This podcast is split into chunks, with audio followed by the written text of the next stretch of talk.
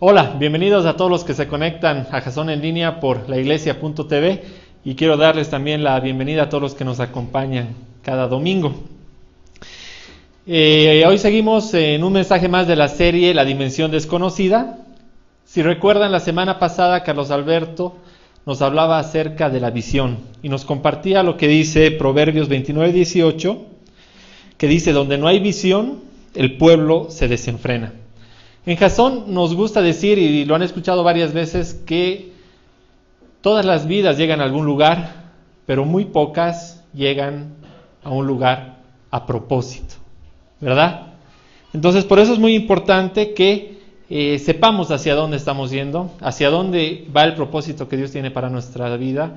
Y si tú estás con la duda de saber para qué te puso Dios aquí, o si ya lo sabes y no sabes cómo empezar esta serie de prédicas, es perfecta para ti. Entonces, a manera de recordatorio, la semana pasada veíamos tres puntos muy importantes en el tema de la visión.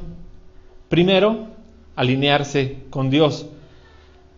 Si tu visión está alineada con la visión que Dios tiene para tu vida, es la combinación perfecta para que llegues a ese lugar a propósito. Segundo punto que veíamos era que debías buscar esta visión alineada con Dios. Y luego el tercer punto, y muy importante, era que tenías que agarrar una hoja de papel y la tenías que poner por escrito para que nunca se te olvide y la tengas muy clara. Espero que todos tengan ya un bosquejo de, su visión en papel.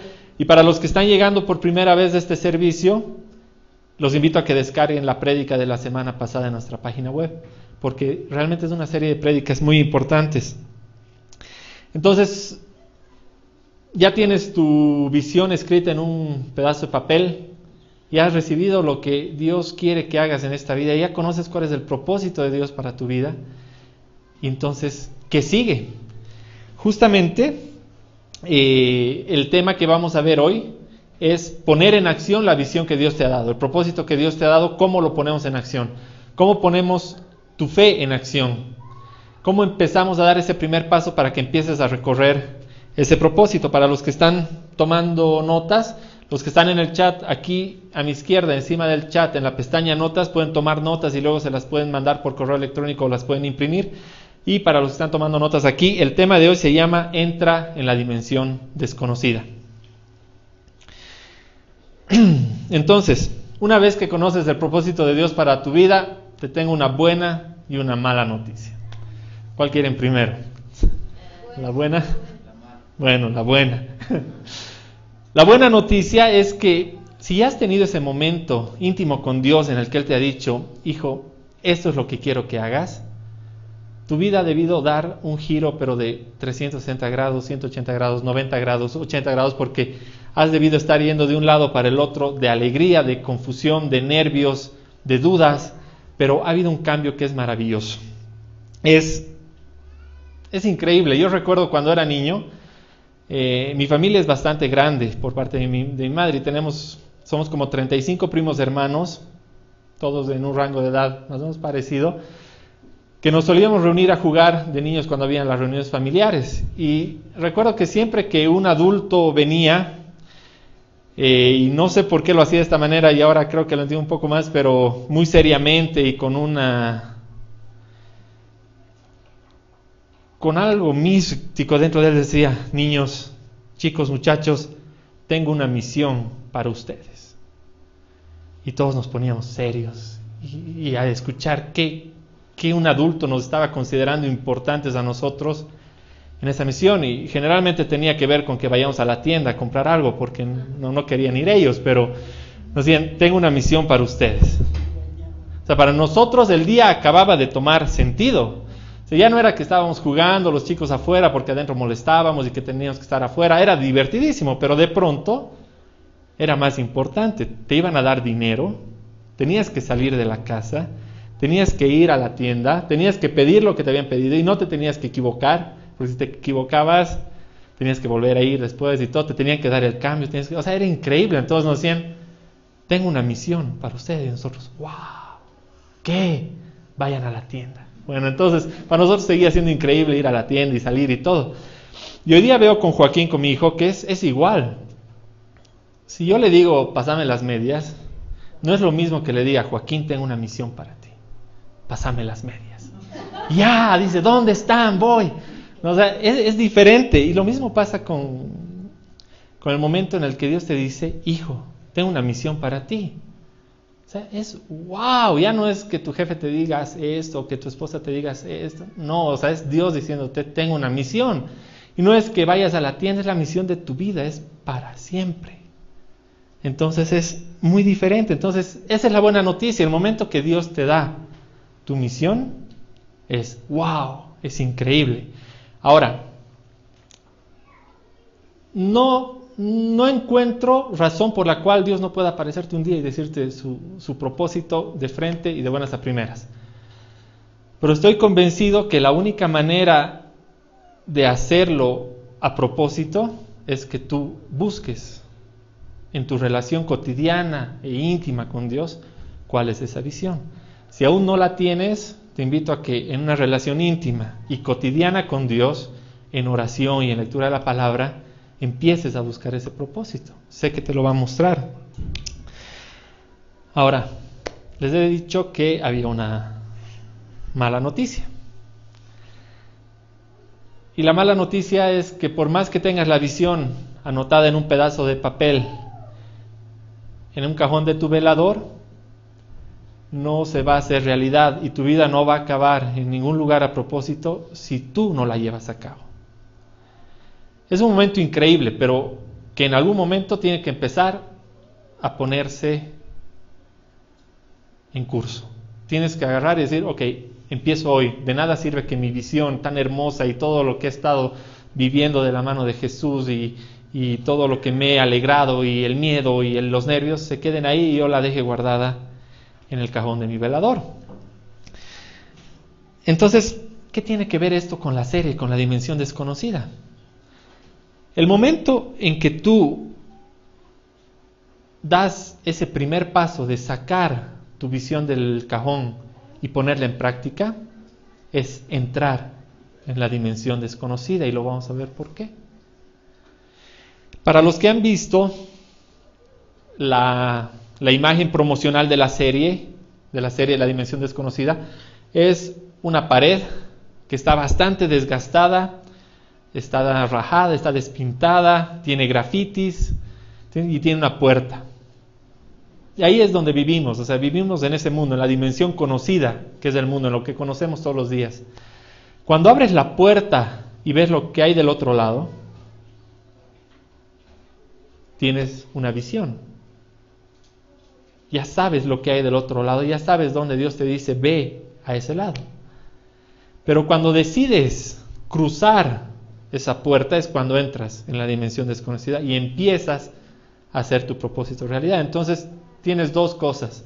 O te quedas de este lado, del mundo que conoces, o das un paso y entras en la dimensión desconocida donde vas a cumplir el propósito que Dios tiene para tu vida. Entonces, primer paso, da un paso de fe a lo desconocido. Para los que están tomando nota, para llevar tu propósito a la acción, lo primero que debes de hacer es dar un paso de fe a lo desconocido. Vamos a ver nuestras Biblias. Los que están viendo por la iglesia.tv tienen aquí un enlace y aquí otro a una Biblia en línea. Pueden usar una Biblia tradicional también si quieren, pero siempre, siempre tengan una Biblia a mano, no solo durante el servicio, sino todos los días. Vamos a buscar Hechos 20, 22. Hechos 20, 22. También va a salir aquí abajo la, la cita bíblica si no pueden encontrar una Biblia en este momento. Hechos 20, 22 dice, y ahora tengan en cuenta que voy a Jerusalén obligado por el Espíritu sin saber lo que ahí me espera. De nuevo, y ahora tengan en cuenta que voy a Jerusalén obligado por el Espíritu sin saber lo que ahí me espera. Pablo en este momento les está hablando a los ancianos de la iglesia de Éfeso. Y hay dos cosas que vamos a rescatar y sobre las cuales vamos a profundizar en este versículo. Primera cosa, Pablo dice obligado por el Espíritu.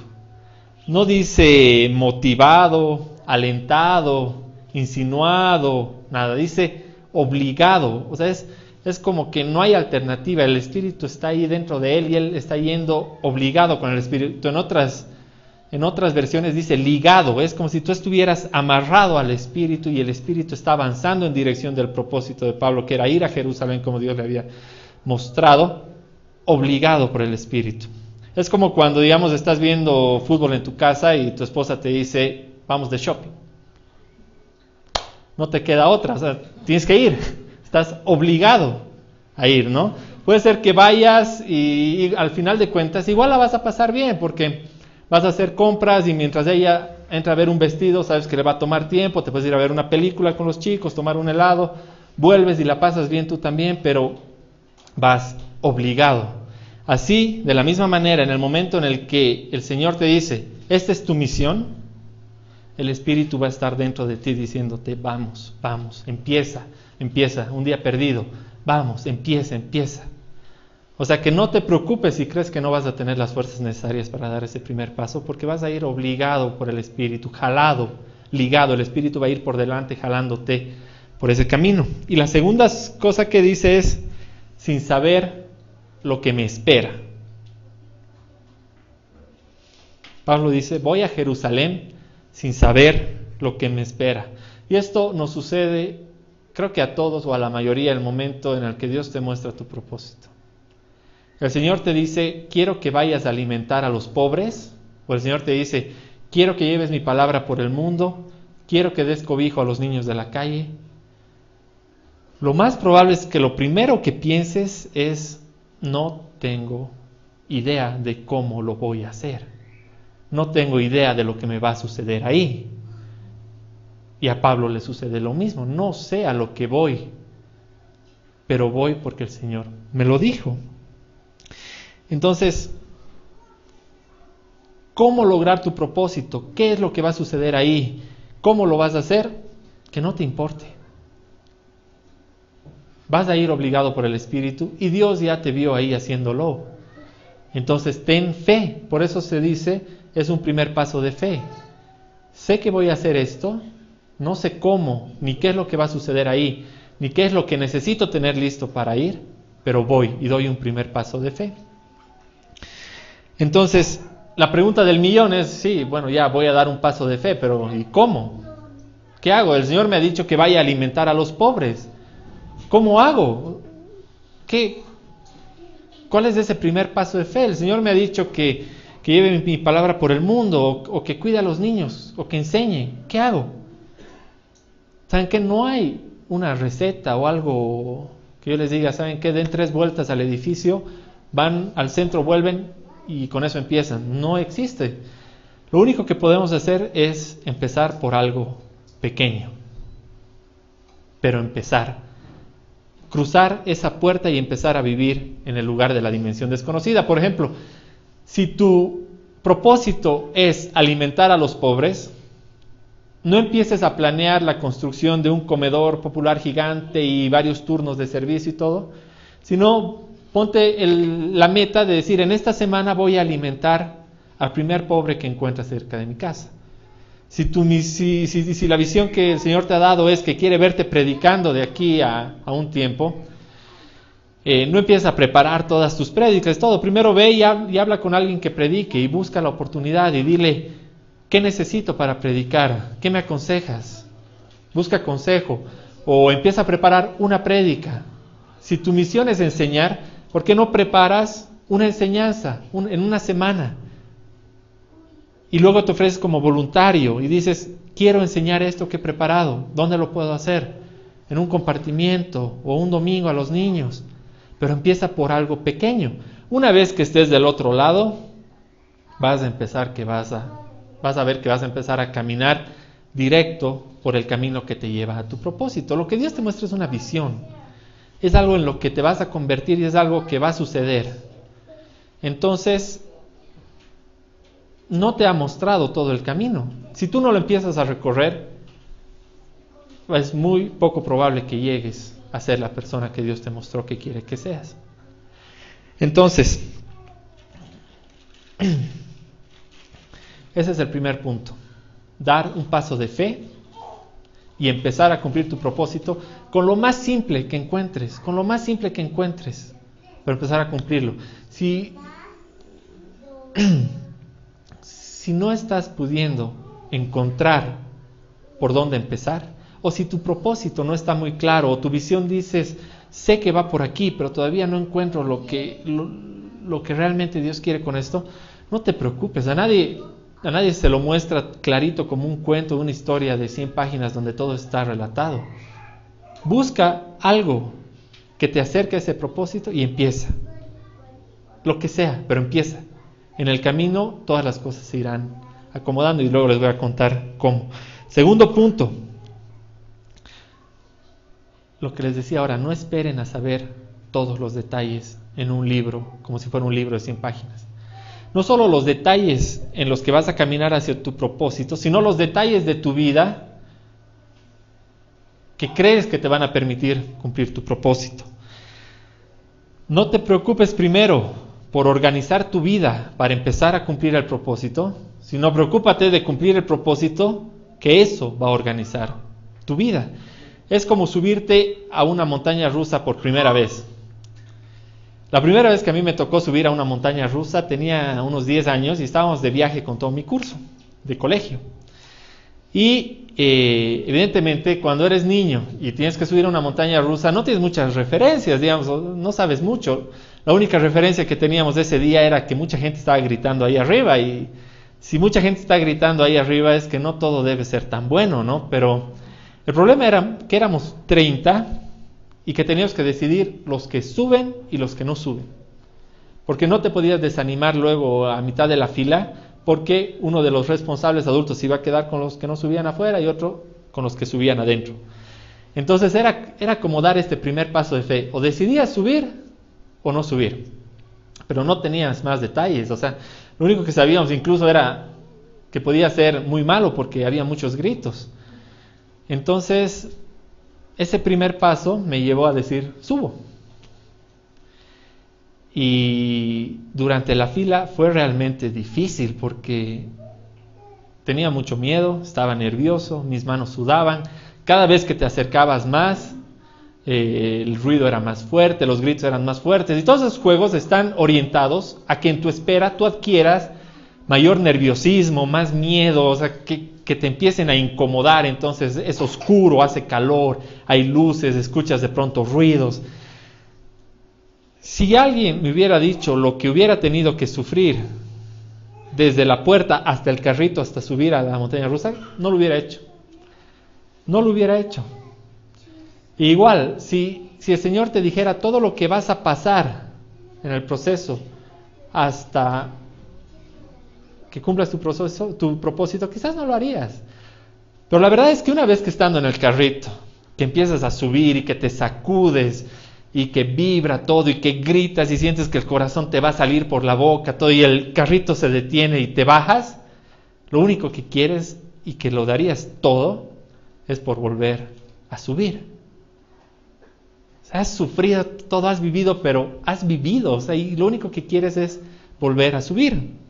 Cuando el Señor me mostró hace dos años que quería que llevemos la palabra de, de Dios a todo el mundo y por otros medios, la verdad es que nunca me mostró que iba a estar parado frente a ustedes predicando. Porque les soy sincero, Si me hubiera mostrado eso, hoy no tendríamos ni página web, de verdad. Yo les he contado ya que si hay algo a lo que yo le tenía mucho miedo era hablar en público o a relacionarme con la gente. Yo, prefería estar solo, donde nadie me vea ni, ni hablar con nadie. Si me hubiera mostrado dónde estoy parado ahorita, no habría nada, ni correo electrónico.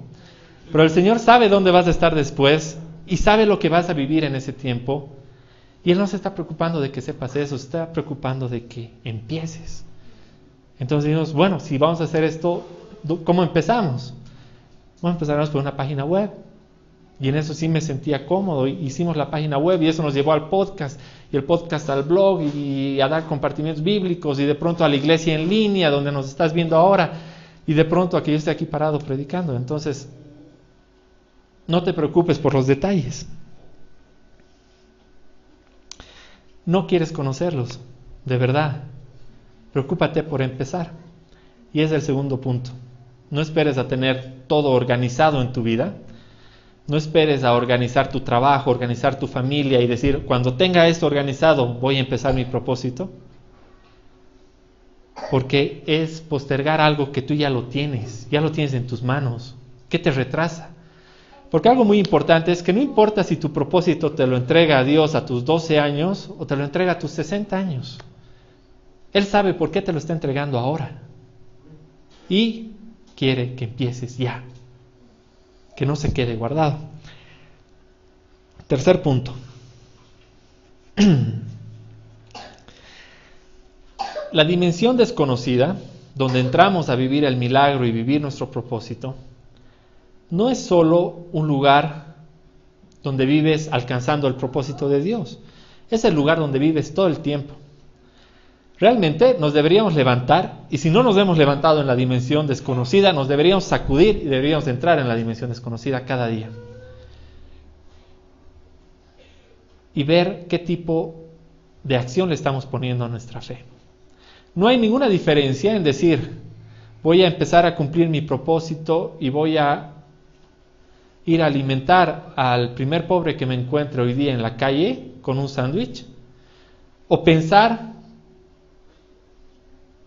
que Dios puede sanar a tu padre que está enfermo y empezar a vivir como si él estuviera sano?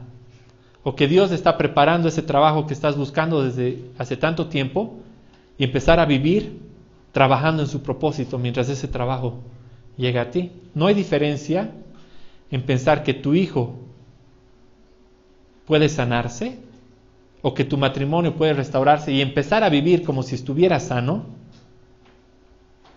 que empezar a vivir tu propósito. Todas esas cosas ocurren del otro lado de la puerta. Cuando das un paso y porque crees que Dios está restaurando tu matrimonio, llegas a tu casa y la ves a tu esposa con otros ojos y ves a tus hijos con otros ojos y sabes que Dios ya está obrando ahí. No hay diferencia. Para nada. Entonces realmente la dimensión desconocida es un lugar donde tenemos que ir y acostumbrarnos a vivir en ella. Es el lugar donde todos los milagros empiezan a ocurrir. Vamos a leer que dice Primera de Reyes 17, Primera de Reyes 17, 15 al 16.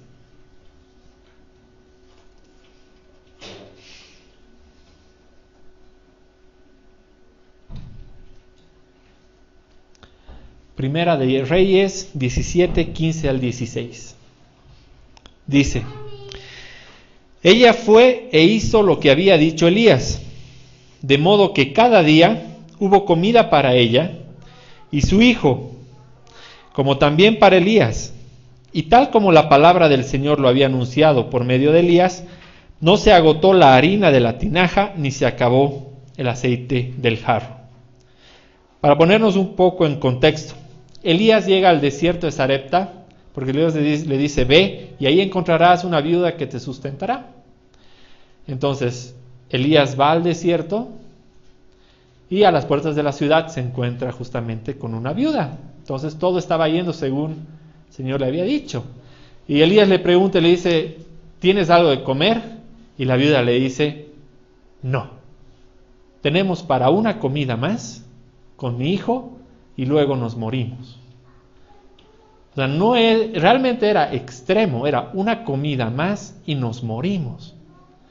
No era que sí, pero no hay mucha, quizás va a alcanzar un poquito, pero mañana van a traer algo, o sí, justo soy la dueña de una cantina y un hotel donde puedes ir a comer. Nada, no había comida. Entonces yo, yo imagino, o sea, ese rato Elías ahí estar en la posición de decir, el Señor me ha dicho que venga aquí, que voy a encontrar una viuda que me va a sustentar, pero la viuda que he encontrado tiene comida para ella y su hijo y luego se va a morir. Entonces tenía dos alternativas, lo decía, entonces no debe ser por aquí, o le creía al Señor y empezaba a ponerle acción a su fe. Así como cuando tú le crees que tu padre puede sanarse, tú le crees que tu matrimonio se va a restaurar, o tú le crees eso que estás necesitando y Dios te ha dicho, sí, hijo, va a ocurrir así, o que el propósito de, que tiene para ti es este y tú vas por el camino y te encuentras con problemas, pero tú le crees. Elías le dice, entonces ve y prepárame una torta primero a mí y luego coman tú y tu hijo. Entonces, eso es lo primero que sucede aquí que, que hay que recalcar. Elías le cree a Dios y le pone acción a esa fe y le dice, ve y prepárame una torta, aunque la viuda le había dicho que ya no había alimento. Y lo segundo que sucede, que es también igual de importante, es que la viuda también cree y sabiendo que no hay alimento, va y prepara la torta que Elías le había pedido. Entonces, en ese momento los dos entran en la dimensión desconocida. ¿Y qué sucede? El, el, versículo 16. Y tal como la palabra del Señor lo había anunciado por medio de Elías, no se agotó la harina de la tinaja, ni se acabó el aceite del jarro. El milagro no iba a ocurrir antes de que Elías se encuentre, aunque hubiera podido, de que Elías se encuentre con una viuda llena de alimentos y con, con todo ahí. El milagro ocurría después. Primero le tienes que poner acción. Cuando en el camino, en la búsqueda de tu propósito o en tu vida, en el día a diario, ves que de pronto las cosas no son como crees que Dios te las había mostrado, ponle acción a tu fe y cree y sigue y avanza en ese camino. Realmente yo me imagino a la viuda y a Elías en ese momento en el que digan, bueno, pero si no hay alimento, ¿qué vamos a hacer? No, no sé si imaginaron que la manera en la que Dios les iba a dar alimento era que nunca se acabe, pero si no lo hubieran hecho, nunca hubieran vivido ese maravilloso milagro de Dios. Hay que ser increíble ver que había alimento y había alimento. Y que lo que el Señor le dijo a Elías sucedía. La mayor parte del tiempo vivimos en la dimensión conocida, vivimos en el mundo, vivimos en lo que nos dicen que no es posible. No es posible que la gente se sane de cáncer, no es posible que los matrimonios se restauren, más bien es más probable que se divorcien. No es posible que tu hijo se sane simplemente por orar. No es posible. Estamos llenos de no es posible, no es posible, no es posible. Pero realmente vemos que si tú das ese paso de fe y empiezas a vivir en la dimensión desconocida, le puedes demostrar al mundo que donde tú vives y como tú vives y porque vives con Dios de tu mano, esas cosas sí son posibles. Y la única manera de que se lo demuestres al mundo es que empieces a cumplir el propósito que Dios te ha dado en la vida. Que entres en esa dimensión desconocida para que esa visión de la que hemos hablado la semana pasada te lleve al final a un lugar y a propósito y no estés divagando ahí por todas partes. Para terminar, eh, quiero realmente eh, que si tú quieres empezar a vivir en esa dimensión desconocida, levantes tu mano y si nos estás viendo por la iglesia en línea, puedes levantar tu mano haciendo clic en el botón de aquí abajo y digas, Señor, yo quiero empezar a vivir en la dimensión desconocida. Señor, quiero empezar a ver tus milagros en mi vida y tu obra en mi vida. Amén. Ahora quiero pedirles que cerremos los ojos vamos a terminar con una oración que hizo Sir Francis Drake y la hizo hace varios siglos, ni siquiera son años, son siglos, pero me ha impresionado cómo sigue siendo válida al día de hoy para todos nosotros. Allá donde te encuentres en, por internet, quiero también pedirte que cierres los ojos con el único propósito de que no nos distraigamos. Oremos. Aflígenos, Señor, cuando estemos muy conformes con lo que somos cuando nuestros sueños se hagan realidad, porque soñamos muy poco. Cuando lleguemos a salvo al puerto, porque navegamos muy cerca de la playa. Aflígenos, Señor, cuando entre la abundancia de las cosas que poseemos hayamos perdido la sed del agua viva. Cuando por estar enamorados de la vida hayamos dejado de soñar con la eternidad. Cuando en nuestros esfuerzos por construir un nuevo mundo hayamos permitido que nuestra visión del cielo nuevo se desvanezca.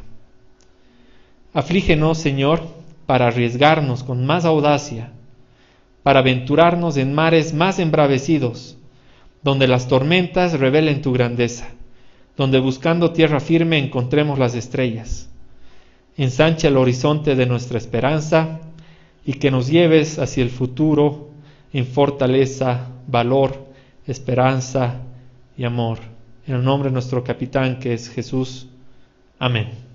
Amén. Te invito a que no te pierdas la próxima semana un nuevo mensaje más en la serie La Dimensión Desconocida.